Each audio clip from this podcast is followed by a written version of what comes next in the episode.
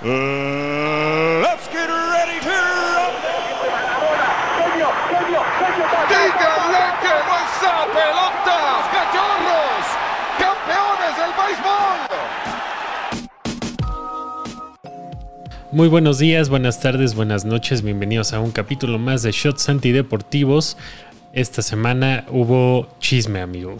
Hay mucho chisme y mucho chisme de algo que está dentro de la cancha, pero que tú tendrías que esperar que sean los que guardan el orden, güey, ¿no? Los que no se equivocan, los que tienen que decirle a la gente, o más bien a los deportistas, no lo hagas, güey. No Sí. lo hagas, está mal, güey. Pues sí, resulta que hay eh, chisme de en la comisión de arbitraje porque eh, pues eh, Arturo, Arturo Bricio anunció su salida de la comisión de arbitraje ¿no? y de ahí pues se desencadenó una serie de mm, dimes y diretes y de chismes baratos gracias a como siempre ESPN, ¿no? Sí, ustedes, si son unos asiduos de, pues, de fútbol picante, saben que Felipe Ramos Rizo, uno de los que muchos llaman mejores árbitros, pues, del fútbol mexicano, tiene una sección ahí que se encarga de analizar y criticar, pues, lo que hacen sus excompañeros árbitros. En este caso, criticó directamente a la gestión de Arturo Bricio como comisionado presidente o de la comisión de árbitros. No sé cómo sea el cargo realmente, pero Sí. a- criticó a Arturo Bricio y dejó, dijo más bien, en pocas palabras, que hizo un cagadero y que no solucionó lo que ya habías hecho Iñárritu ni Aaron Padilla, Aaron Padilla Aaron ni ninguno Padilla. de ellos, ¿no? Sí, pues en realidad el arbitraje, según yo, siempre ha tenido pedos de ese tipo. Siempre ha sido muy malo, ¿no? Sí, siempre ha sido muy malo y todos los árbitros que trabajan en medios siempre terminan criticando a la gestión en turno, ¿no? Y siempre dicen que hay corrupción y que hay intereses de por medio y no sé qué. Al poco tiempo llegan, porque Bricio lo hacía igual, criticaba. Al poco tiempo llegan y sucede exactamente lo mismo que con todos, ¿no? Además, casi todos están como manchados de algún tipo. Siempre, el árbitro que me digas, siempre tiene un tema con algún partido en específico. Se equivocó de manera flagrante por algún, pues algún tema de, no quiero decirlo como de dinero, pero era muy obvio que tendrías que marcar algo diferente a lo que hiciste. Y lo puedes enumerar en cualquier época del fútbol mexicano. Muchas veces gracias a este tipo de, de actitudes han acusado al América, ¿no? De comprar partidos o arbitrajes. Exactamente, y este y como siempre sacando el dato americanista, que no se les olvide que durante la temporada 93-94 eh, en la semifinal contra Monterrey mandaron a traer un árbitro de Costa Rica para pitar el juego de vuelta. Entonces, o sea, ¿por qué lo trajeron? Nadie, nadie ha explicado eso, nadie eh, se ha dedicado a aclarar el tema, pero eh, pues a Monterrey le pitó un arbitraje, un árbitro de Costa Rica y ahí pues nadie dice nada, ¿no? Sí, además, bueno, a Monterrey también le achacan no directamente este, la gestión de Arturo Bricio. De hecho, creo que todavía estaba pitando en 2006. Él. Eh, esta final del Piojo Herrera que la gana contra Toluca, que le expulsan también a tres jugadores a Monterrey y que la gana Toluca en uno de los juegos más también horripilantes que he visto. Sí, sí, sí, sí. Entonces hay muchas cosas que a lo largo de nuestra vida hemos visto en el arbitraje y que no justifican que también ahorita esté de la chingada, pero siempre lo ha estado. Nunca ha tenido México un, un arbitraje digno de su liga. No, y nunca, pues justo, nunca hemos tenido un, un árbitro top más que... eh, mm, ¿Cómo se llama? El que pitó la, la final de Italia 90, que le, que le pitó el penal a, a Maradona. Ah, no me acuerdo Este, bien cómo se llama él. Codesal, que- ¿no? Codesal, sí. Sí, sí. Sí, sí, más que él, que llegó a pitar una final de Copa del Mundo. Pero, este, pues de ahí en fuera, la verdad es que el arbitraje mexicano no, digamos que no, no sobresale en el mundo, ¿no? O sea, tiene un nivel para la liga, de repente hay destellos, de repente hay temporadas donde se está con buen árbitro, sobre todo en el mundial. ¿no? Por ejemplo, Este- Felipe Ramos Rizo pitó este para Corea-Japón 2002 Sí, sí, sí, y justo es uno de los mundiales donde se jacta de peor actos de corrupción para que Corea-Japón, bueno, Corea en este caso, llegara a trascender dentro del mundial, ¿no? Casualidad, quién sabe, güey, ¿no? Pero Sí. justo lo que le contesta Arturo Bricio después de todo este, pues este intercambio de declaraciones que se aventaron fue que pues él tiene una mancha de corrupción, por así decirlo, en sus arbitrajes, ¿no? Exacto, em, de haber em, amañado un partido entre Jaguares y Cruz Azul en 2002. ¿no? Eh, bueno, lo que pasó fue que eh, Ramos Rizo em, declaró que el arbitraje no, más bien, perdón, este Bricio declaró que el arbitraje no depende de una sola persona, que hay árbitros de muy buen nivel. Eh, ningún país del mundo tiene 10 estrellas en cuanto a arbitraje, pero México aún así saca la casta. Eh, no, así como que empezó a responderle a, a Ramos Rizo.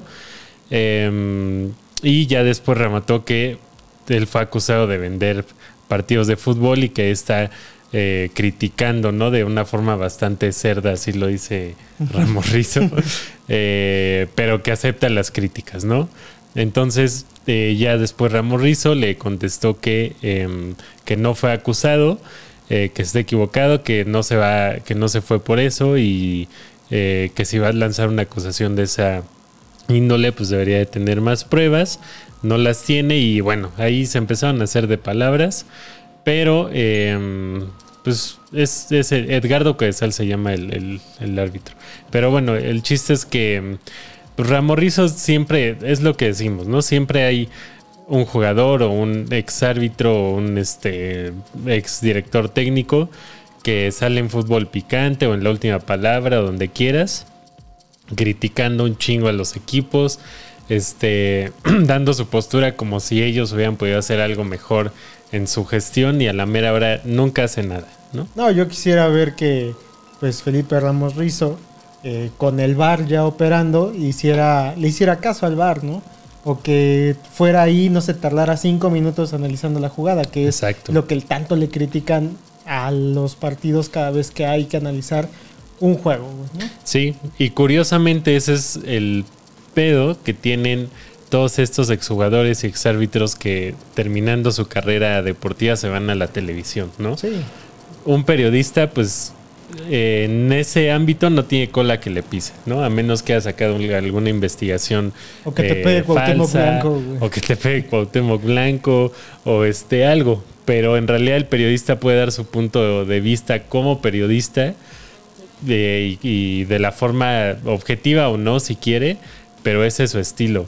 En cambio, el jugador y el árbitro, ahí sí pueden pasar este tipo de cosas que le digan, a ver, güey, tú en tal fecha, tal partido hiciste esto, ¿no? O tú, tu gestión durante esta eta- etapa en este equipo eh, fue de la verga porque no ganaste nada, ¿no? O sea, ese es el, el pedo de que lleguen estos personajes a los medios. Y no nada más a los medios, también como Arturo Bricio que llega a presidir la Comisión de Arbitraje en México, también tiene un chingo de cola que le pises, no nada más por haber sido parte del régimen, güey, este, televisivo Ajá. más grande de Latinoamérica, güey, sino, pues, güey, nosotros en el capítulo pasado o antepasado hablamos de una de las finales de, de quién fue, del Necaxa contra Santos, que hay un fuera de lugar, güey, entre en el último gol que le da la victoria a Santos y su título en los primeros torneos cortos, que están fuera de lugar. ¿Y quién estaba pitando? Arturo Bricio. Exactamente, exactamente. Y así han habido muchas polémicas en las finales de fútbol mexicano, en partidos de fechas intrascendentes, en eliminatorias, etcétera. Pero, eh, pues no sé, o sea, en cuanto al arbitraje, siento que es complicado porque, o sea, tú como aficionado piensas que hacen su mejor esfuerzo. Si tienen un mal día y si pitan algo equivocado, pues bueno, ¿no? Todos tenemos un mal día. Pero sí es bien complicado pensar o, o me conflictúa mucho en que uno de estos güeyes se venda a un equipo para pitarle pues, a favor. Sí, ¿no? sí, sí. Digo, al final estamos frente a una generación de, de árbitros que ya se están retirando y que los nuevos no convencen, que es la crítica más grande que hay al arbitraje mexicano, que no hay básicamente una cantera de árbitros que puedan hilar más de cuatro juegos con un buen desempeño. Eso creo que sí es una buena crítica que hace este, este güey, Ramos Rizzo. Ramos Rizzo. Y creo que es muy buena. O sea, ese tipo de cosas sí habla muy mal del arbitraje en México. Porque cada semana ves a Santander, por ejemplo, ahorita que, está, que apareció. Pero sabes que se va a equivocar, ¿no? Sabes Sí. que Santander en algún punto... Chivander. si- Chivander, exacto. que si se vuelve a topar un Chivas Tigres, toda la afición de Libres y Locos se le va a ir encima porque recuerdan exactamente lo que pasó en la final. Exacto, exacto, exacto. Y así, em, bueno, como ya se dieron cuenta, pues este capítulo va a tratar del arbitraje. No Del niño ese que nunca quiso jugar o que no sabía jugar y dijo voy a ser árbitro Exacto. y voy a amonestar a todos los demás que sí saben jugar. Exacto, que según este eh, Chiquimarco, según él, siempre quiso ser árbitro, según él. Pero, pues, quién sabe. o sea, Es como el niño que quiere ser notario público desde los seis años. No lo crees. Exacto, exacto, exacto. Pero eh, pues vamos a repasar algunas del, algunos de los errores más eh, notorios en las finales de Liga MX. Y en Spotify, como saben, en nuestro contenido exclusivo, pues vamos a hablar de eh, pues errores y de cosas polémicas que han pasado ya a nivel mundial. Sí, que ahí son horribles, ¿eh? O sea, si aquí te quejas de lo que hizo Santander, de lo que hizo Chiquimarco, de lo que hicieron, pues una infinidad de pues ejemplares árbitros mexicanos, no se esperen ustedes que en el mundo no hayan pasado estas situaciones, han pasado en Copas del Mundo, ha pasado en la Premier League, ha pasado en las ligas top. Sí, sí, Entonces no es nada de extrañarse que el arbitraje sea malo en todos lados. Exacto, exacto. Y vamos a empezar con uno de los más recientes que fue el Clausura 2017. Se enfrentaban en la final Chivas contra Tigres. Fue el último campeonato de Chivas. equipos. Dos equipos de los más pequeños del, del, del país, este, del territorio mexicano. Y eh, pues fue polémico porque Chivas consiguió su título número 12, pero momentos antes de que acabe el partido, en el minuto 93, una eh, jugada muy polémica. eh, hubo una patada de Jair Pereira a Ismael Sosa, que iba entrando con el balón en, en el área. Y pues todo mundo vio la patada, menos Luis Enrique Santander. Sí, mira, yo estaba viendo esa final eh, en la cervecería del barrio. No Ajá. sé qué chingada estaba haciendo ahí en domingo. no quería ni ver la final porque eran las Chivas contra el Tigres. Me cagan las Chivas. Pero los Tigres no los aguanto ni por nada del mundo. Entonces no tenía nada que estar haciendo ahí ni viendo ese partido. Sin embargo, vi esta jugada en la televisión y era penal, güey. Sí, claro que era, penal. Penalote. Le tembló la mano a Santander. Sí, totalmente. Creo- No había VAR, hay que recalcar que no había VAR. eh, justo creo que después el año siguiente ya tendría que haber, ¿no? Sí, porque ya en el Mundial de 2018 ya se juega con VAR.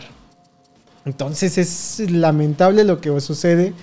No estoy diciendo que, digo, la mayoría de los chivermanos justifican esto de, pues Tigres tuvo todo el partido para empatar, pero ni modo, güey, ¿no? Sí, y eh, pues sí, le tembló la mano porque estaban jugando en el en ese entonces OmniLife. Todavía no era Em, Akron, ¿verdad?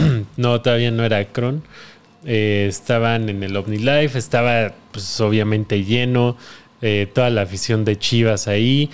Un penal en, en el estadio de Chivas, el minuto 93. Y que lo cobre Ginac. Y que lo cobre Iñak, pues sí le faltaron huevos a Santander para marcarlo, ¿no? Sí, que realmente este juego, por ejemplo, lo pudo haber ganado Chivas caminando en el estadio de, del El universitario. Pero Ginac salió en plan los últimos 30 minutos de meter un golazo y se acabó, ¿no? Hizo que la serie se, se, pusiera interesante para el juego de vuelta, pero lo vino a arruinar Santander. Exacto, el global terminó 4-3 favor, a- favor Chivas. Y pues obviamente hubiera significado el empate. Digo, no significa que, que Tigres hubiera ganado, ¿no? Porque pues quién sabe qué hubiera pasado en tiempo extra Sí. y si se iban a penales, pues en los penales. Pero pues mínimo hubiera tenido una oportunidad más Tigres de hacer algo, ¿no? Sí, a lo mejor empatar a Pumas en títulos. A lo mejor. Después vamos con el invierno 96, que estaban eh, jugando la final Santos contra Necaxa. que es la que hablamos de Arturo Bricio. ¿no? Exactamente, que fue el primer eh, título que ganó Santos. Eh, mm, fue pues una final con eh, mucha polémica porque el Santos había remontado una desventaja en la ida de 1-0, terminaron ganando 4-3. Eh, pero el eh, pero Jared Borghetti eh, a la hora de meter el gol estaba en claro fuera de lugar y Arturo, Arturo Bricio pues no lo señala. Y no nada más Arturo Bricio no lo señala. En la, si ustedes ven el gol en la televisión, también no se alcanza ni a apreciar el fuera de lugar. Sí, es complicado. Sí, es muy muy difícil marcarlo. No justifico a él, pero pues ahí está un claro error de arbitraje en una final de pues uno de los más grandes árbitros que ha dado el fútbol mexicano. Exacto, y que con el VAR pues tal vez sí se hubiera pitado el fuera de lugar, ¿no? Sí, te digo, en el 96 lejos estábamos de eso. Sí, no había ni HD en la tele. No, no. Pero bueno, ahí está ese de, de Santos contra Necaxa. Y otra vez el arbitraje acuchillando al Necaxa, pero esta vez en el verano 2002 contra el América. Sí que este debo decir que tengo sentimientos encontrados porque es un gol de Iván Zamorano. Sí, claro. Sí, estaba en fuera de lugar en ese gol. Bueno, el chiste es que estaban jugando en 2002 la final. Eran todavía del mismo propietario, es decir, de, Emilio Azcárraga, ¿no? Los dos equipos. Entonces, toda la gente del Necaxa justificó su mediocridad diciendo que pues dejaron ganar al hermano mayor. No, es no nada más la gente del Necaxa. Yo me acuerdo muy bien cómo en una encuesta televisiva que se daba mucho en ese entonces y que no tengo idea por qué la gente, incluso en este momento, cuando pasan programas tipo La Academia o este, pues todos estos que tienes que marcar para salvar a, Sí. tu, a tu gente, ¿por qué siguen gastando en eso? güey? O sea, no, no sí, no creer. sé, pues es el éxito de los reality shows. Y por ejemplo, Deporte B, que siempre ha sido un reality show de, de personajes deportivos, güey, salió con David Feitelson y con José Ramón Fernández a hacer su encuesta televisiva, haciendo una de las más grandes preguntas que yo he visto descaradamente en televisión abierta, que es, ¿quién ganará la final? Y o dónde se decidirá la final del fútbol mexicano. ¿En, en el. Estadio Azteca o en, En Televisa? Sí, en Televisa Chapultepec? Chapultepec. Y aquí, no sean cabrones. Sí, sí, sí, pues sí, José Ramón siempre haciendo un José Ramón, ¿no? Pero em, esta final pues la iba perdiendo el América 2-0 eh, en la ida y en la vuelta em, pues estaban obligados a remontar. En ese entonces se jugaba tiempo extra a gol de oro, algo que ya no se hace ahorita. Que debería seguir implementándose. Sí, porque pues sí le, le metía emoción al, Sí. al partido. Pero, eh, eh, bueno, eh, Iván Zamorano marcó el gol del empate, pero pues sí está en fuera de lugar y sí es un claro fuera de lugar, ¿no? Armando eh, Archundia era el árbitro y pues También no... Armando Archundia también fue mundialista, ¿no? Exactamente. Seguramente fue de lo mejor. Sí, lo sí. mejor. No marcó el, el fuera de lugar, eh, pues tengo entendido que tampoco los, los línea marcaron el fuera de lugar. Eh, se empató el partido, el América eh, se fue a tiempo extra y con un gol de oro de el misionero Castillo, pues gana su título número 9 después de 13 años. Sí, se terminó la, la maldición de Ben Hacker gracias a Necaxa. Saludo Exactamente. a todos los necaxistas que aún siguen existiendo. Sí, sí, aún siguen existiendo. Y eh, vamos con el Apertura 2008. Jugaban Toluca contra Cruz Azul, una de esas finales de las que perdí el Cruz Azul increíblemente. Pero es horrible. Yo recuerdo muy bien un saludo a Lidia que, que estaba viendo esta final con ella afuera de un jack de Parque Delta. Me acuerdo que la acompañé algo saliendo de la escuela y que este, dije, no, espérate. Y ya me puse a ver afuera con un chingo de pendejos la final. y nada más vimos el pedazo donde descalabran a César Villaluz Sí. y los penales que increíblemente los pierde el Cruz Azul con un tiro al travesaño, le rebota a Josgard y se mete. Sí, eh, pues sí, el Cruz Azul en esos años que estaba, eh, que todavía no rompía, no rompía la sequía, digo, apenas llevaban ahí 11 años de no ganar el título, ¿no? Sí. Pero mm, era un partido, pues la verdad es que bastante bueno. O sea, el- ese, yo recuerdo ese partido en Toluca, la vuelta. eh, Villaluz está haciendo caca la defensa de, de Toluca.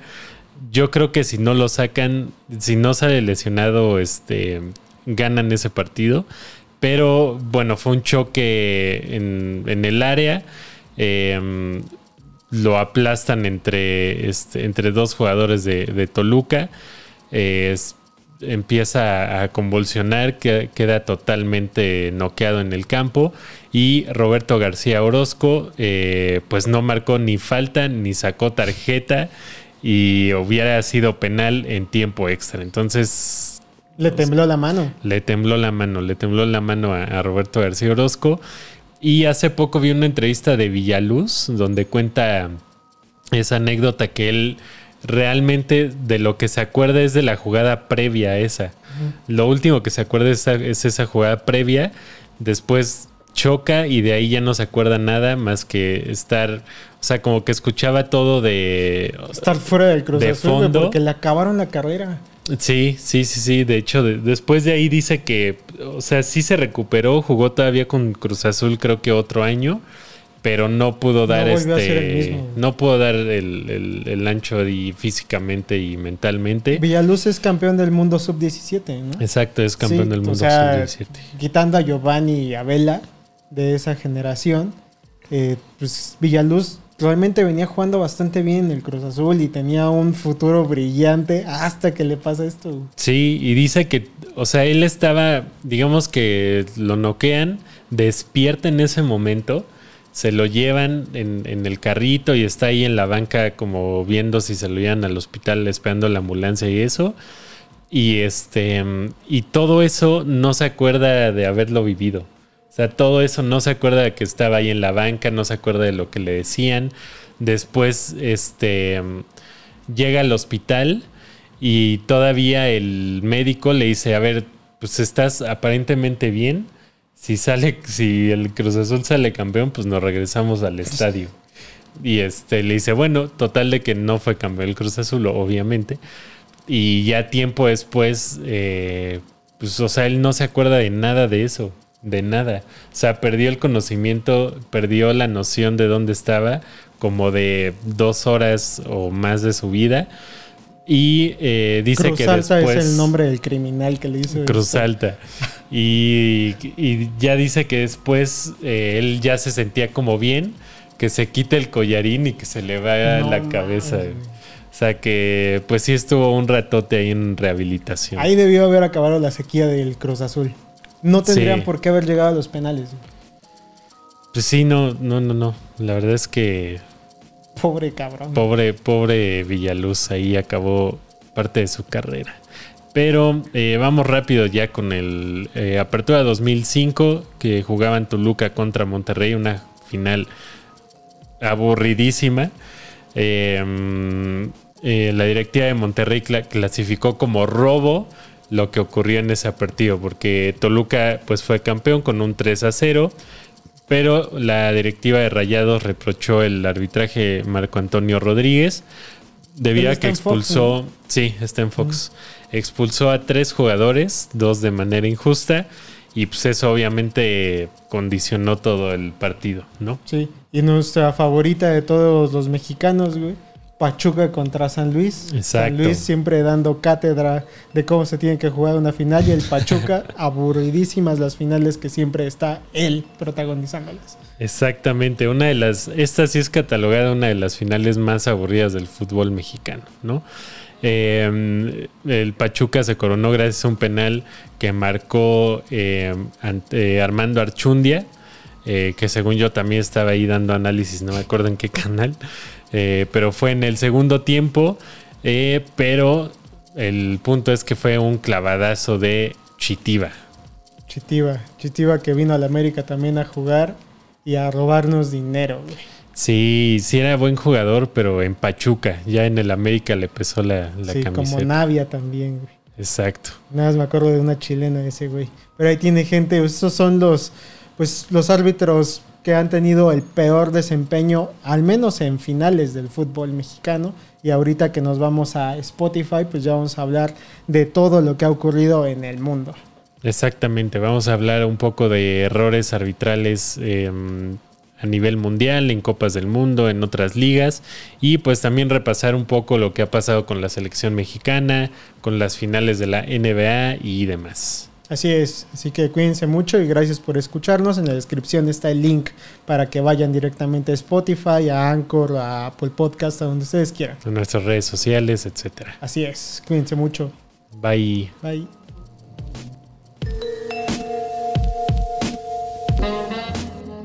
Estamos de regreso amigos, eh, bienvenidos a los que se unen desde YouTube.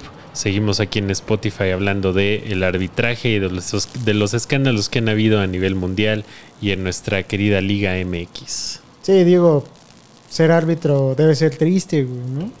Eh, yo no, yo no recuerdo en todos los títulos que ha tenido el América quiénes son los árbitros que estuvieron. O sea, te acuerdas de los partidos, pero no te acuerdas de quién chingado sea el referee en ese momento. Sí, no, no, no, no me acuerdo. Y de momentos muy emblemáticos. O sea, a lo mejor por ahí dices, ah, bueno, México le ganó la Confederaciones a Brasil en el Estadio Azteca. ¿Quién estaba pitando? Sí, lo, lo que pasa es que han habido muy, muy pocos árbitros estrellas, ¿no? O sea, de los que me acuerdo, Pier, Pierluigi Colina. Y yo es el único. Este, bueno, Edgardo Coesal que decíamos O que es los el que- mexicanos, ¿no? Que son como que Sí, los sí, que sí. más te... Y de ahí en fuera, la verdad es que no. Digo, llámenos ignorantes si quieren, pero. pues, Pero la de verdad es que Chiquimarco no... nada más, ¿no? Y Sí, Chiquimarco, porque pues también era como un personaje muy. eh, como medio irreverente, ¿no? Del y porque arbitraje. era así. un árbitro mamado. Que eso es- Sí. sale mucho de- o dista mucho del cuerpo de un árbitro promedio, ¿no? Digo que al final es como nuestro Cristiano Ronaldo del arbitraje, güey. como que impuso cómo tendría que ser el, el modelo del árbitro en Sí, México. que ahorita ya hay más árbitros mamados. El que se parece a Osvaldito, güey. Sí, Ese, sí, ese sí. güey, no mames, todavía está mamadito, ¿eh? Es un frigobar andando. ese Sí. güey. Pero pues sí, la verdad es que los árbitros no son pues figuras, ¿no? Este... eh, ay, se me va uno... Este... Bueno, ahorita me acuerdo del otro que era como, como peruano, ¿no? Como de origen peruano. Es creo. que a eso me refiero. O sea, te acuerdas tal vez de un par, Sí, pero no sabes realmente quiénes son o quién pitó la final del mundo pasada. güey. Sabes que jugaron Francia y Croacia, pero no te acuerdas quién era el árbitro central en ese sí, juego. claro. Arturo Yamazaki es el que, el que decía. Este, Y si es peruano. Sí, sí, sí, es de origen peruano. Eh, pero sí, él, fue muy, muy famoso. Esos apellidos como orientales. sí. Pero- a los Fujimori, güey. Sí. güey. Pero este, pues vamos a platicar de algunos casos pues raros que han pasado con el arbitraje a nivel mundial. El primero es uno, pues la verdad es que este güey pues le valió pito, o sea, como que vi el partido muy a modo para hacer esa, esa cosa que hizo, ¿no? Es mi anécdota favorita de los arbitrajes. Aquí hay dos que yo digo, no mames, sería yo. Y una de esas es esta. Sí, sí, sí. Y pues resulta que se jugaba eh, la Great Bromley Cup en 2001 eh, y el árbitro Brian Saville ayudó a marcar un gol al equipo de Ioli Wimpo. em, que eh, pues bueno iba perdiendo 20 a 2 ¿no? entre las reservas del Earl Condes entonces eh, pues ya cuando vas 20 a 2 ya hasta como árbitro dices ya güey ya qué más pueden hacer aquí no pues resulta que eh, fue suspendido siete semanas por la FA y lo que explicó fue que pues le llegó una pelota directamente a él de un córner la bajó con el pecho entre pecho y brazo y la remató a gol Es que te imaginas, güey, ver el centro y decir, güey, estoy solo, güey, porque el árbitro nunca Sí. está cubierto por nadie. Y rematarla como Dios, güey, para meter un señor golazo. Sí, porque aparte dices, pues ya van 22, ya que puede pasar, ¿no? Ese sí fue un descaro, güey. O sea, no te imaginas a Santander en la final contra Chivas. Yo, pues, chingue su madre, lo voy a meter Sí, yo. güey. claro. Sí, sí, sí. O sea, ese güey se rifó, la neta. Valieron la pena esos siete, esas siete semanas de, Sí, ese güey. de güey. suspensión. Yo quisiera que tuvieran la técnica con la que yo rematé, porque justo cada vez que tú ves este, el entretiempo o antes de que empiece el juego, ves al árbitro dominando el balón y no lo ves con sí, mala sí. técnica, güey. Sí, sí, sí. O sea, lo ves ahí como jugando, platicando con los jugadores, etcétera. Es que para poder este, juzgar o más bien sancionar el juego tienes que saber tú todas las nociones del juego, güey. Exacto, exacto, exacto. Y eh, bueno, eso es, fue lo que pasó en la Great Bombley Cup en 2001 ahí en Inglaterra. Eh, después vamos a viajar a la prehistoria del fútbol, cuando para la Liga MX todavía era fútbol amateur, pero ya se jugaba el Mundial, ¿no? En Uruguay, el primer Mundial en 1930. eh, como bien saben, pues ese Mundial lo ganó Uruguay, pero eh, pues recibió una pequeña ayuda del árbitro y pues no fue como que les marcaran un penal o algo así, o sea, realmente fue una ayuda en el juego, ¿no? Sí, de- o sea, es una señora ayuda. O sea, no nada más del árbitro, sino de las autoridades locales. sí, o sea, se jugaba eh, la semifinal, eh, el partido contra Yugoslavia, la pelota salió y un policía de los que estaba cuidando los alrededores le devuelve la pelota a, a Uruguay y eh, eso lo aprovechó Peregrino Anselmo para marcar el 2 a 1, pero pues el árbitro validó la jugada. Sí, es horrible lo que sucede, güey. O sea, Creo que es localista, ¿no? O sea, que al final, 1930, pues, estás en el, con el país anfitrión contra un equipo europeo, pues creo que podrías hacerle una pequeña ayuda local, pero no hacerla de esa manera, ¿sabes? Sí, o sea, es De- demasiado. Cae demasiada... No es ético para el arbitraje que también eran los primeros árbitros que estaban en una de las justas que ni siquiera era la Copa del Mundo, güey, ¿no? Sí.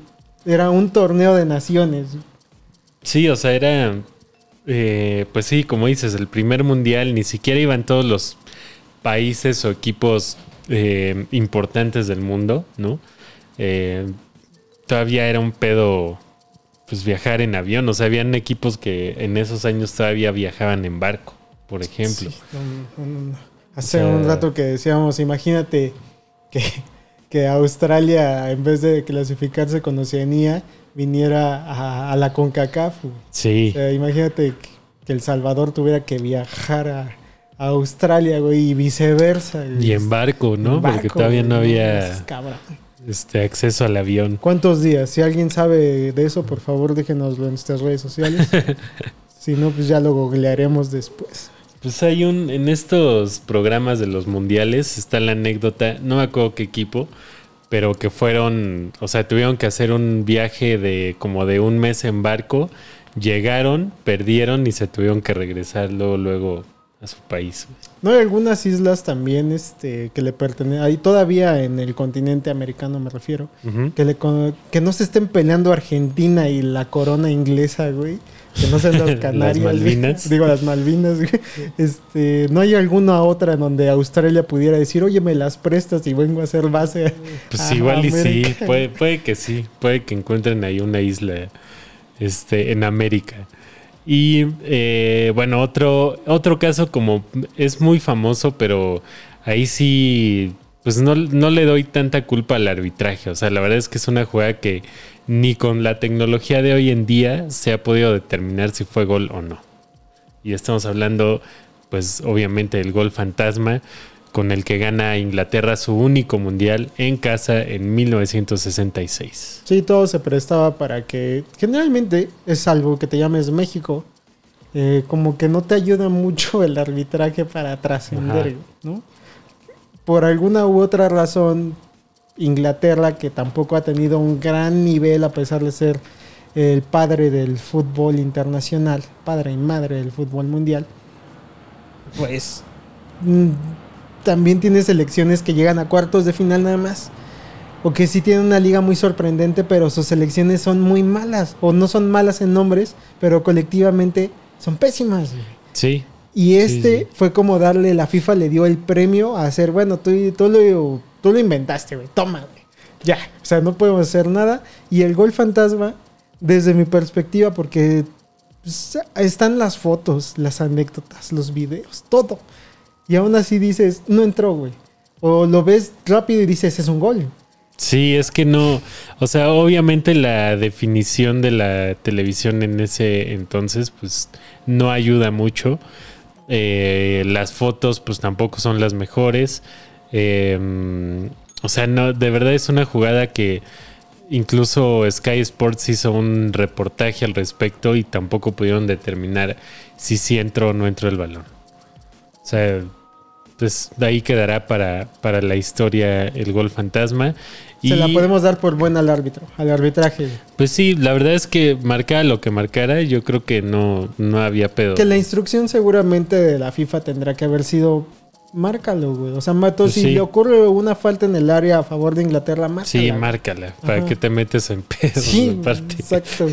si ya vieron lo que hicieron estos güeyes de camino a Wembley ahorita, imagínense que hubieran perdido la final con toda la cantidad de gente resentida, güey, de los Sí. años 60 en Inglaterra. Sí, claro. Sí, pues yo creo que fue más, eh, como dices, ¿no? El- ante la duda de cualquier decisión que pueda perjudicar a Inglaterra, pues mejor marca a favor. Sí, sí, sí.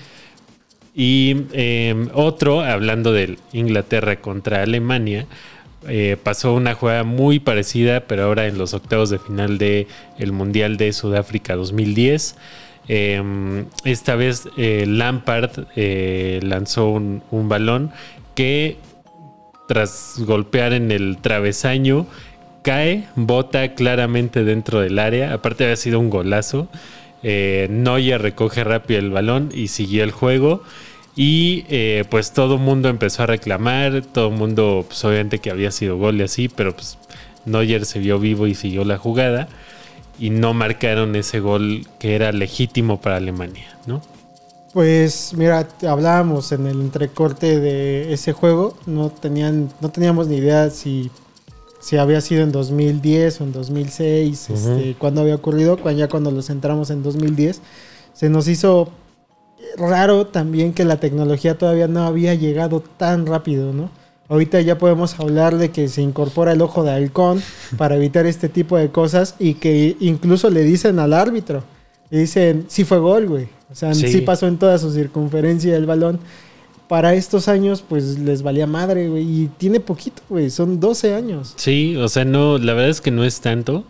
Y sí, o sea, la jugada sí es muy clara que pasa el balón. Incluso en ese momento, viéndola en la tele, se ve que pasa el balón.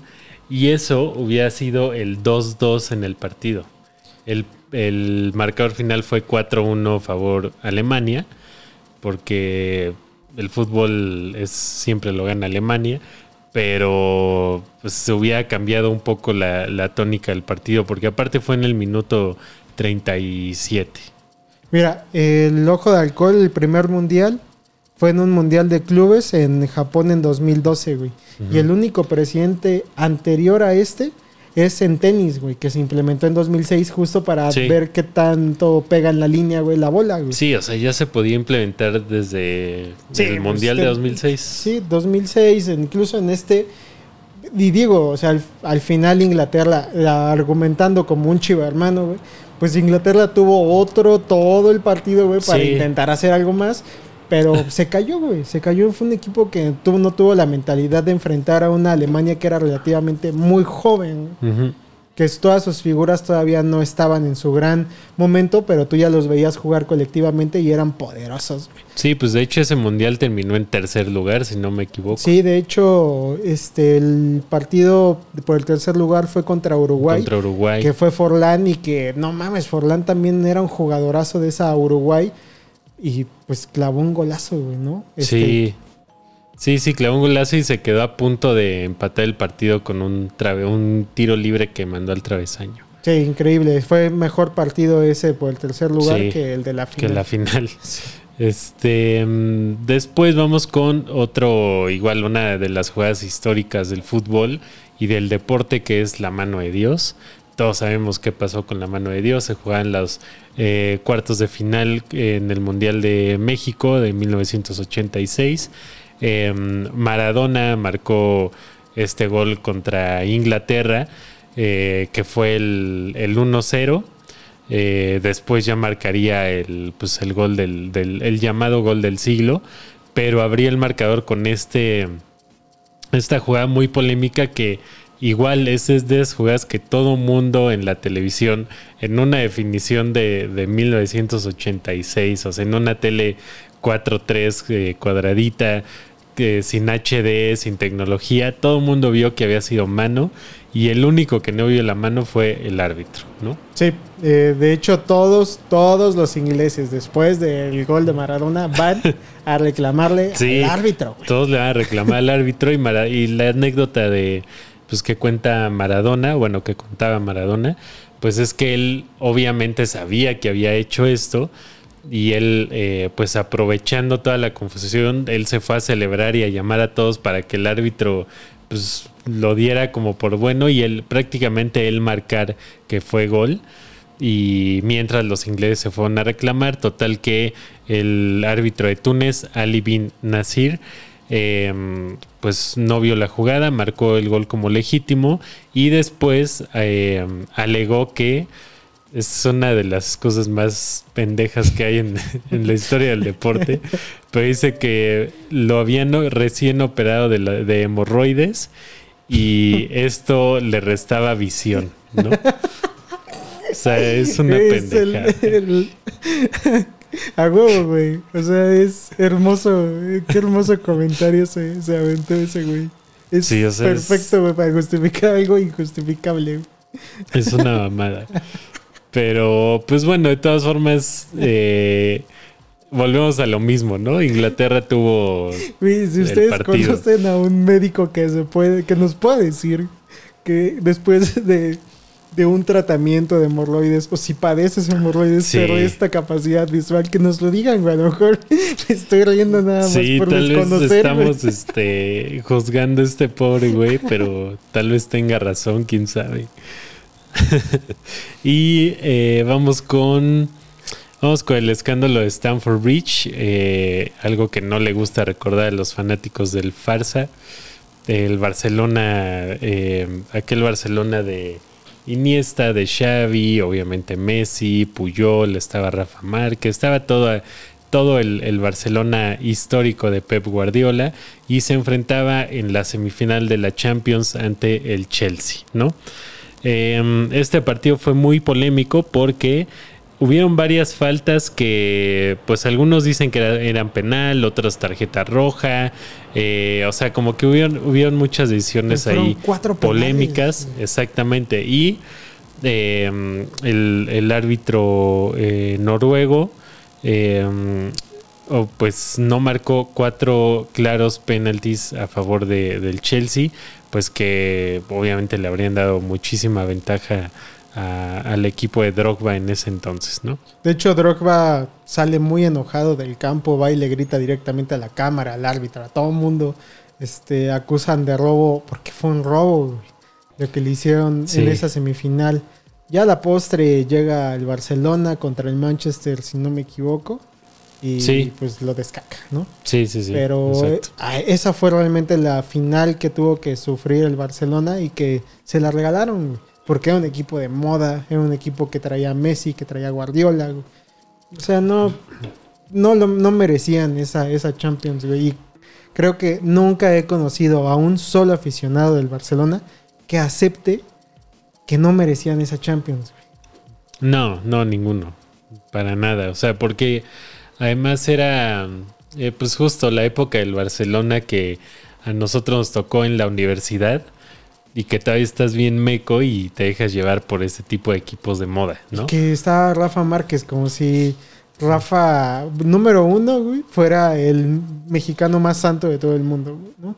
Ajá. Y número dos, como si haber hecho algo en el Barcelona significara que fuera pues, un gran seleccionado mexicano, güey. Sí, Cuando claro. sabemos y hemos repetido en diversas ocasiones en este podcast que Rafa Márquez le ha hecho más daño a la selección mexicana que cualquier otro jugador. Nos ha echado a perder varios, varios partidos de la selección mexicana el buen Rafa Márquez. Sí, entonces, pues hay que decirlo así, güey. Independientemente de lo que haya hecho Rafa o no, ese Barcelona no tiene justificación para lo que le hicieron al Chelsea, güey. Y Exactamente. fíjense que me caga el Chelsea, güey. Me caga con todas las ganas, pero no. Y más porque justo ese Chelsea es el que le gana al Bayern Múnich en Múnich. Una final de la. Champions, güey. Sí, y sí, aún sí. así puedo defenderlo y decir, no mames, no, no mames. Esa final, esa semifinal de la Champions, para mí, sí fue de lo peorcito que hemos visto en el arbitraje, beneficiando a un equipo que era el favorito de la UEFA en ese momento. Sí, era, pues sí, era un equipo, como dices, de moda, un equipo que llamaba mucho eh, a, a los niños, a los jóvenes. ¿Cuántas playeras del Barcelona en México no se habrán vendido en esa época? Sí, no, o sea, es- muchísimas. Y aparte, eh, como dices, con Rafa, con Messi, con este Puyol, con, o sea, con muchísimos jugadores que eran muy mediáticos en ese entonces, ¿no? Em, y ah, bueno, ya tiempo después, Obrevo, que era el, el árbitro de ese, de ese partido, declaró que pues no fue su mejor día en cuanto a arbitraje, ¿no? Entonces eso habla también de que el mismo árbitro reconoce que no marcó estos penales y de que pues influyó, influían sus decisiones en el partido. Mira, yo la verdad me voy a quedar con una de las declaraciones que dan los mismos árbitros y que nada más es, es muy sencilla. Y es nada de absolutamente nada me arrepiento. ¿Y quién lo dice? Uno de los árbitros que alguna vez le pitó al América, que es Joaquín Urrea. Eh, justo en la final que hablan del América contra Pumas, que también fue polémica sí, sí, sí. este, por este tema del tercer partido. Reconozco que sí cometí un error, pero eso lo vi después. Siempre he sostenido que durante 90 minutos un árbitro no se equivoca y se marca lo que se siente en el vértigo del, el vértigo del partido. Yo creo que es verdad. Sí, también influye mucho el, el clima del partido, en dónde estés, a quién le estés pitando, el jugador que tienes enfrente, o sea, todo eso. Sí. Ahora, lo que no se me hace justificable, güey, son cuatro penales. Sí. Eso Sí, yo creo que mínimo ya- uno de esos cuatro ya, había güey, ¿no? marcado. Yo creo que ahí sí hay una brecha y dices, ok, en el calor se me fueron dos, güey. Pero marcas los otros dos, güey. Sí, ¿no? Y eso siempre se les va a criticar al árbitro y siempre los que son árbitros dicen es que tú nunca has estado ahí, nunca has sentido la presión de 22 culeros que están ahí Sí. hablando. Es verdad. Es sí, pues, y más allá de que, o sea, la gente lo puede malinterpretar y decir, ah, pues es que tiene favoritismo por cierto equipo. Pero no, o sea, más bien es eso, o sea, es el clima del partido que estás viviendo, como lo veíamos en el de Chivas, por ejemplo. O sea, Es que, güey, le exigen más, neta, güey.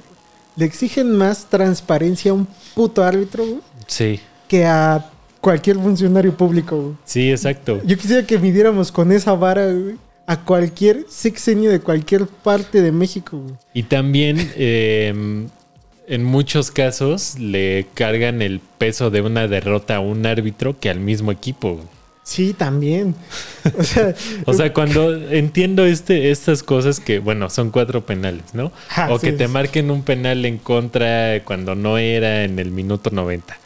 Pero si te, por ejemplo, el, el gol fantasma, ¿no? Los goles fantasmas que hemos visto, o el gol de Maradona o así, la culpa de esos partidos las, las tiene el árbitro, no el equipo que se dejó, que se dejó derrotar. Sí, que al final Maradona mete mano, mete la mano contra Inglaterra, pero también deja plasmadas siete estrellas en un camino y mete exacto. un señor golazo, ¿no? O sea, Inglaterra. Con lo de Lampard, ¿no? Ajá, que también. era Tuvieron- el 2-2, pero, o sea, termina 4-1. Sí, o sea, es, injustificable de esa forma, güey. Sabes que el error del árbitro sí marca un partido, pero tampoco lo vuelve definitivo. Sí, exacto. Sí, pero bueno.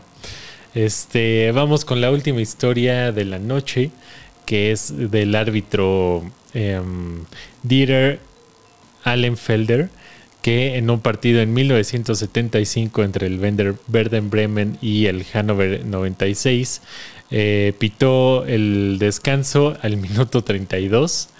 El, el asistente intervino y le dijo, a ver, espérate, ves el minuto 32, todavía falta para que acabe el primer tiempo, ¿no? Entonces eh, se reanudó el partido, el partido, pero no pasó más allá del, del minuto 43. Este güey eh, insistió en acabar el partido antes, el primer tiempo antes de, de- de los 45 minutos. Y ya después eh, declaró en una entrevista que pues estaba borracho, ¿no?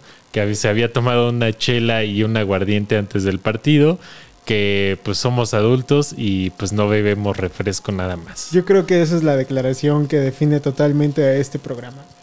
¿Sabes? Exacto. Creo que este árbitro, así como lo em- empezamos este segmento en Spotify, eh, de- dije, hay dos árbitros que me definen en este momento, que fue el primero y este, güey.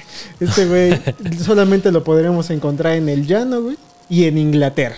Sí. Nada más. Sí, sí, sí, o sea, pues, eh, o sea, eso, ¿no? O sea, no, no entiendo cómo pudo pitar un, un, este, un árbitro en estado de ebriedad en 1975 que ya el fútbol estaba bastante avanzado, sí, güey. ya, ya, ya.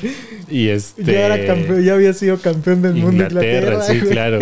Y este. Sí, me valió madre. Sí, sí, sí. O sea, le valió pito y pues eso, eso pasó en 1975 en la Bundesliga. Ojalá, ojalá, si ustedes saben que haya algún otro árbitro que les haya pitado un juego de fútbol 7 pedo, güey, lo puedan evidenciar de esta manera. Y eh, pues aquí llegamos al final de las historias relacionadas al arbitraje, a los errores, jugadas polémicas y demás. Y em, pues bueno, eh, como saben, está jugando la selección mexicana la Nations League. Una cosa que se inventaron alrededor del mundo con todas las naciones, nada más en la CONCACAF, para que usted siga consumiendo el fútbol de naciones. Sí, Le hicieron por ahí unos grupos, se juegan creo que cuartos de final y final, no sé, un desmadre, ¿no? sí, Ahí por ahí, justo México perdió la Nations League contra Estados Unidos. el USA. El año pasado, que lo único que nos dejó la selección mexicana fueron derrotas contra el Sí. equipo norteamericano. güey. Sí, y eh, pues también jugó estos partidos amistosos contra Uruguay y contra Ecuador, ¿no? Que el de Uruguay, bueno, una goleada ahí con, con este eh, Talavera de portero, eh, 4-0, que creo que ese sí lo alcanzamos a platicar el capítulo Sí. pasado, ¿no?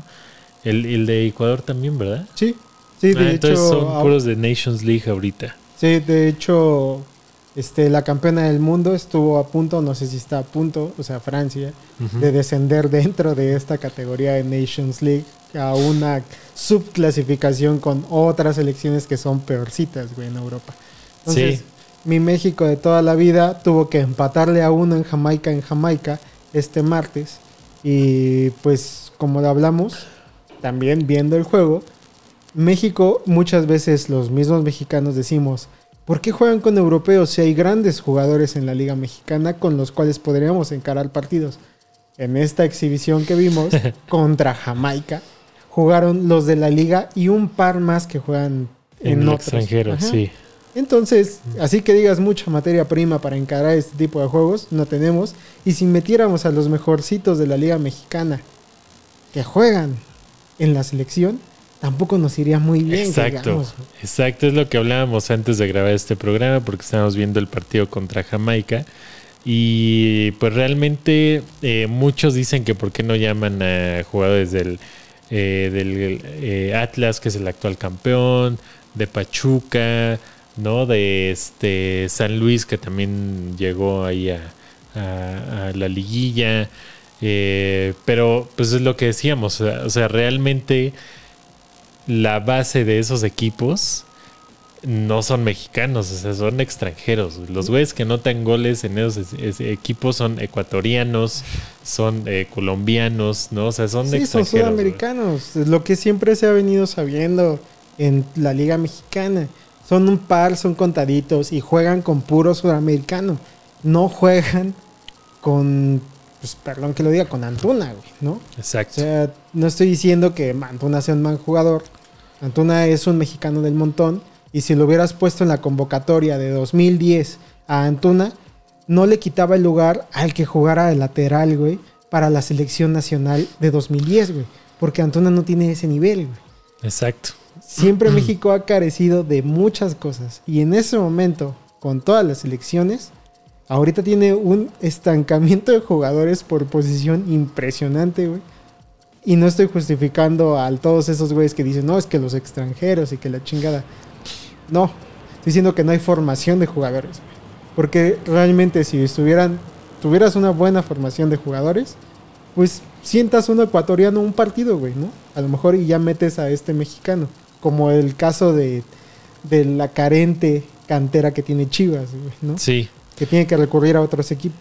sí, o sea, por ejemplo, Atlas tiene a Quiñones, este, Quiñones que es eh, colombiano, a Furch que, bueno, es argentino, pero ya está nacionalizado mexicano. Pero, o sea, la neta, Furch en la selección nacional como que... Como Funes Mori, güey. Ajá, exacto, ¿no? O sea, es bueno, pero tampoco creo que haga un cambio tan cabrón. Está eh, eh, Jeremy Márquez, que bueno, él sí es mexicano. Eh, está, bueno, Camilo Vargas, que pues es colombiano, es el portero. Está eh, Aníbal Chalá, que es colombiano, ah, no es ecuatoriano. Está Luis Reyes, que él sí ha estado en selección.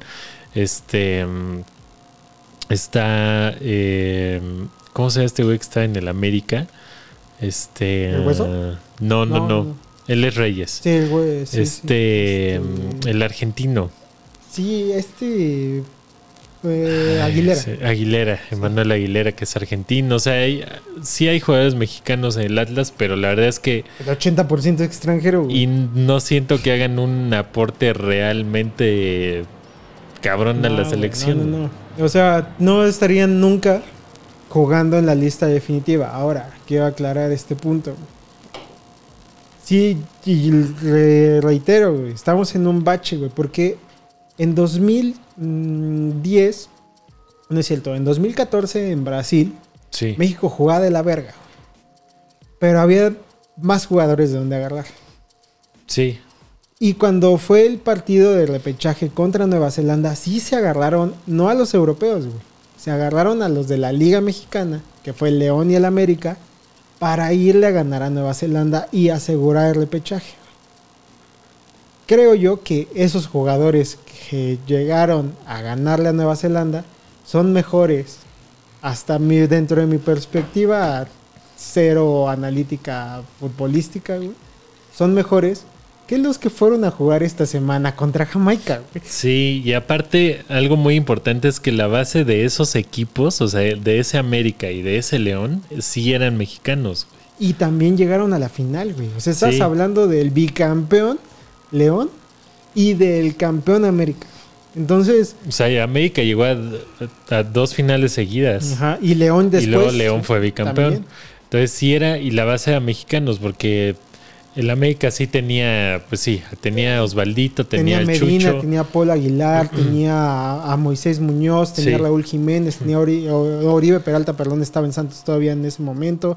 Este, pero esos eran los que jugaban del América. Y del otro lado, toda la media jugó de León, que era el Gallo Vázquez, Montes y el Gullit. güey. El Gullit, sí, sí, sí. Sí, está cabrón, O güey. sea, era eh, que es justo lo que el, el americanismo no se ha dado cuenta ahorita, ¿no? Sí. Que, o sea, la base de, los equipos que han sido campeones, de las plantillas del América que han sido campeones, la mayoría son compuestas por mexicanos con algunos extranjeros que complementan, ¿no? Sí, que son buenos extranjeros, ¿no? Por ejemplo, en el América sabías que había sido campeón, sí, adelante tenías a Raúl Jiménez, pero a quien acompañaba Al Chucho. al Chucho Benítez. Y al lado tenías a Zambuesa, que en ese momento era argentino, todavía no se nacionalizaba. Pero de ahí en fuera, bueno, estaba Chucho, eh, eh, extranjero estaba Chucho, eh, Osvaldito, Zambuesa, Zambuesa. Osvaldito y, mm, Y, este, y Aquivaldo, y Aquivaldo. Sí, sí, sí. Sí, uno por zona, Sí, básicamente. Y de ahí en fuera estaba eh, Jiménez, estaba Layún, estaba Moisés, estaba Paul Aguilar, estaba. mm, ¿Quién no estaba por ahí? Estaba el Hobbit, que Ah, sí, fue el que el mete Hobbit el pase, centro, el recentro. O sea, era, pues sí, una base, eran equipos muy equilibrados. Y creo que justo ahorita, en, en la Liga MX, no hay un equipo que esté así de equilibrado como es el León o como es América o como este pues también o como o sea, también el Pachuca que fue campeón el contra Pachuca. Monterrey, por ejemplo. Ese Pachuca Sí. que también nos regaló otra final infumable en Monterrey que se definió en el último minuto, pues tenía este al, eh, al pendejo este que también se fue a Holanda con este Chucky Lozano, este Gutiérrez algo, este este Bueno, este, Eric Gutiérrez. Eric Gutiérrez, tenía al Chucky Lozano, tenía Pizarro, o sea, tenía jugadores que eran buenos. Mexicanos, sí, sí, sí, claro. ¿no? O sea, no era alinear nueve jugadores extranjeros y decir a ver si no se dan cuenta como lo hizo el Piojo Herrera contra Atlas. sí, sí, sí, ese es el, el problema que ahorita tiene el fútbol mexicano. Y bueno, obviamente nuestro América también tiene ese mismo problema de que no están ocupando a los mexicanos de la cantera o trayéndose mexicanos de otros equipos. ¿no? Sí, que el América en los más recientes años pues ha sido un gran formador de jugadores, así como lo es Pachuca. O sea, por eso yo digo, el pedo de esto no es qué tantos extranjeros traigas, sino que traigas extranjeros, sí, pero que también generes la competencia con la gente que está ahí abajo de las sub-20 o sub-17 que tiene el equipo. El América, ¿cuánto jugador de sub-20 ha traído del extranjero y que después los vende, güey? Por ejemplo. Pues ahí está, a Santos le ha vendido jugadores que ha traído el América, pues chavillos, güey. Sí, sí. Pero no les está dando chance a, pues, a su sub-20, ¿no? Sí, exacto. Eh, pues a ver qué pasa con la selección mexicana. Eh, digo, la Nations League, pues X, ¿no? O sea, creo que la final se va a jugar hasta el otro año. Entonces no hay, importa, no hay tanto problema mundial, por Por el eso. amor de Dios. Pero este, pero bueno, a ver qué, a ver qué pasa con la selección. Todavía falta un rato para el mundial. Para aquellos que dicen, no, el mundial ya está a la vuelta de la esquina, faltan pues, seis meses todavía, eh, poco menos. Pero eh, pues a ver si se repone México para llegar a tono. El 22 de noviembre contra Polonia. 22 de noviembre contra Polonia. Y eh, pues mientras vamos a esperar el álbum del Mundial del Panini. Este, vamos a ver qué pasa con nuestro América, vamos a ver qué pasa con el próximo campeón del fútbol mexicano, etcétera. Sí, que al final todas las ligas del mundo van a acabar antes para que tengan un descanso propicio. Incluso la mexicana acaba en noviembre también, pero muy Sí. pegada al mundial. Tampoco es como Sí, que sí, le están dando mucho descanso. Yo espero con la convocatoria que vaya a dar el Tata jueguen la menor cantidad de jugadores que estén dentro de la liga mexicana, que eso es obvio, güey. Va a pasar por ahí a lo mejor. ¿Tú crees que se lleven tipo un par de refuerzos Alexis Vega, güey. Mm, Antuna. Sí, Antuna, este, Laines, que jugó hoy con la, con esta selección. Este, El mismo Cota, güey. sí. Este, por ahí sí. Se, se cuela Talavera con Ochoa dentro de la portería. Entonces, son muy pocos los jugadores que van a estar jugando aquí en México. Orbelín Pineda también podría ir. Entonces, vas a desarmar como sí a jugadores clave, pero como dijimos hace un rato, pues no, no te estás trayendo a la media de León, güey. Te estás trayendo a toda la América. güey. Sí, no, exacto. no estás desarmando un equipo completo o no se tendría que ver tan perjudicado Tigres, güey, ¿no? Por ejemplo, Tigres, si le convocan a uno, güey, sería un milagro. Sí, sí, sí. Pero pues bueno, a ver qué pasa. Y mientras en las finales de la NBA, eh, que ya para el próximo capítulo ya sabremos quién es el campeón de la NBA de esta temporada. Eh, se puede definir este jueves que usted está escuchando el capítulo. Eh, si los Golden State Warriors ganan, se va a la serie 4 a 2 y ahí se acaba. Si no, se alarga la serie al juego 7 que se jugaría el domingo a las 7 de la noche, si no mal recuerdo. Y el dato interesante que usted ya lo vio en todos los medios de comunicación y que en las transmisiones, independientemente de la cadena que haya visto este juego, era que todos estaban a la expectativa no de que ganara el Golden State, Ajá. sino que Curry intentó nueve veces triples y de los nueve, cero, güey. ¿no? Sí, Porque Stephen tenía Curry, sí, sí. Tenía uno de los récords más mamadores que puede haber en la NBA, que es siempre en partidos de playoffs anotar un tiro de triple. Sí, Y también te llevaba, no recuerdo este, si son 233 o 133 juegos anotando triples. Anotando triples, sí. Entonces está cabrón, güey. Nada desdeñable. No, pues, o sea, de entrada es el jugador que más triples ha anotado en la historia de la NBA. Y todavía le falta carrera y va a ser muy difícil que alguien lo supere. En lo- al menos en los próximos 30, 40 años va a ser muy complicado que alguien lo supere.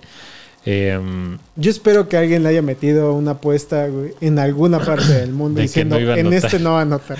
Está muy cabrón porque pues ese güey mínimo anota uno, ¿no? Pero no jugó mal, eh, la verdad es que, y también está bastante tranquilo porque ganaron, ¿no? Porque yo creo que si hubieran perdido sí, este, eh, hubiera enloquecido, Sí. pero eh, pues, o sea, es- eh, Boston la verdad es que no jugó mal, solamente pues, creo que puso demasiada atención en Curry y se Y él- descuidó de todos los demás, ¿no? En el tercer cuarto fue su mejor cuarto, se pudieron ir arriba. Fue Sí. un gran tercer cuarto para Boston, pero de repente despertaron los demás. Sí, Y Stephen Curry al final no hizo un, un gran juego como nos tenía acostumbrados en los juegos previos a, esta, a estas series, pero eh, respondió su equipo y hasta se dio el lujo de descansar los últimos cuatro minutos del último cuarto, que ya estaban para arriba de 10 puntos definida Sí. la serie. sí, Damon Green y, Clay Thompson fueron los que, bueno, él también, o sea, Curry también Sí, tuvo hizo- muchas de, de dos puntos, que- que ese es el peor, ¿no? O sea, está la estadística de que no anotó ninguno de tres, pero pues sí anotó en el partido, ¿no? O sea, no es que, que no haya anotado puntos. Eh, pero, pues quién sabe, a ver qué pasa, qué pasa este jueves. Juegan eh, otra vez en San Francisco. Tienen todo para, para ganar. O sea, están en casa, tienen ventaja, eh, tienen su roster completo. Están con esta secuencia de dos juegos ganados porque iban, iban abajo en, en la serie. La empataron y ahorita ya superaron a Boston y tienen todo para, para ser campeones el jueves. Pero pues a ver qué pasa con Boston, ¿no? A ver si despierta. Yo espero que no despierte Boston. Sí, y aquí ya se esperamos que no despierte sí. Boston. Ya que se acabe este jueves y pues el Golden State que sea campeón una vez más. Pues sí. Le sí, sí, sí. quitarían esta, esta mística a que solamente podía ser eh, campeón con Durán, ¿no? Sí, Y y este y hay, hay una de esas estadísticas que les mama a los güeyes de, de las apuestas o que es como más morbosa que el- eh, lo- los tenis que usó este A los morados, ¿no? no lo- los que usó este Steve Kerr el, Ah, el manager del, del equipo, eh, los, cuando los usa no pierde. Entonces ahorita lleva dos partidos seguidos usando esos mismos tenis y no ha perdido. Se supone que si los usa otra vez, o sea, se supone que cuando los usa tres veces seguidas, gana eso, esa, esa serie de tres. Pero pues a ver qué pasa el jueves. Sería bien chingón, güey. Digo, las místicas, así como las corbatas de dragón, se mantienen, güey, siempre Sí. en este tipo de juegos. Sí, siempre, siempre. Pero, eh, pues bueno, creo que llegamos al final del capítulo de hoy. Eh, esperemos que les haya gustado y esperamos que ahora sí podamos tener el tan, eh, tan ansiado y esperado por nosotros capítulo del fútbol femenil. Sí, ya insistimos, es un partido de otro deporte, tres de fútbol, entonces ahorita se viene el de fútbol femenil también. Empezamos con los árbitros, fútbol femenil y veamos qué otro capítulo les inventamos para cerrar junio de lo mejor posible. Sí, para aguantar esta sequía de Liga MX y de ligas a nivel mundial. Ustedes también nos pueden sugerir episodios, así que son bienvenidos todos los comentarios que ustedes quieran. Incluso abrí una sección de, de que ustedes nos digan qué historia antideportiva les ha pasado practicando algún deporte. Exactamente. Y eh, pues nada, nos vemos en el próximo capítulo de Shots Antideportivos. Eh, esperamos que se nos haga este capítulo del fútbol femenil. Y si no, pues ya lo sorprenderemos con algún otro tema. Así es, cuídense mucho. Bye. Bye.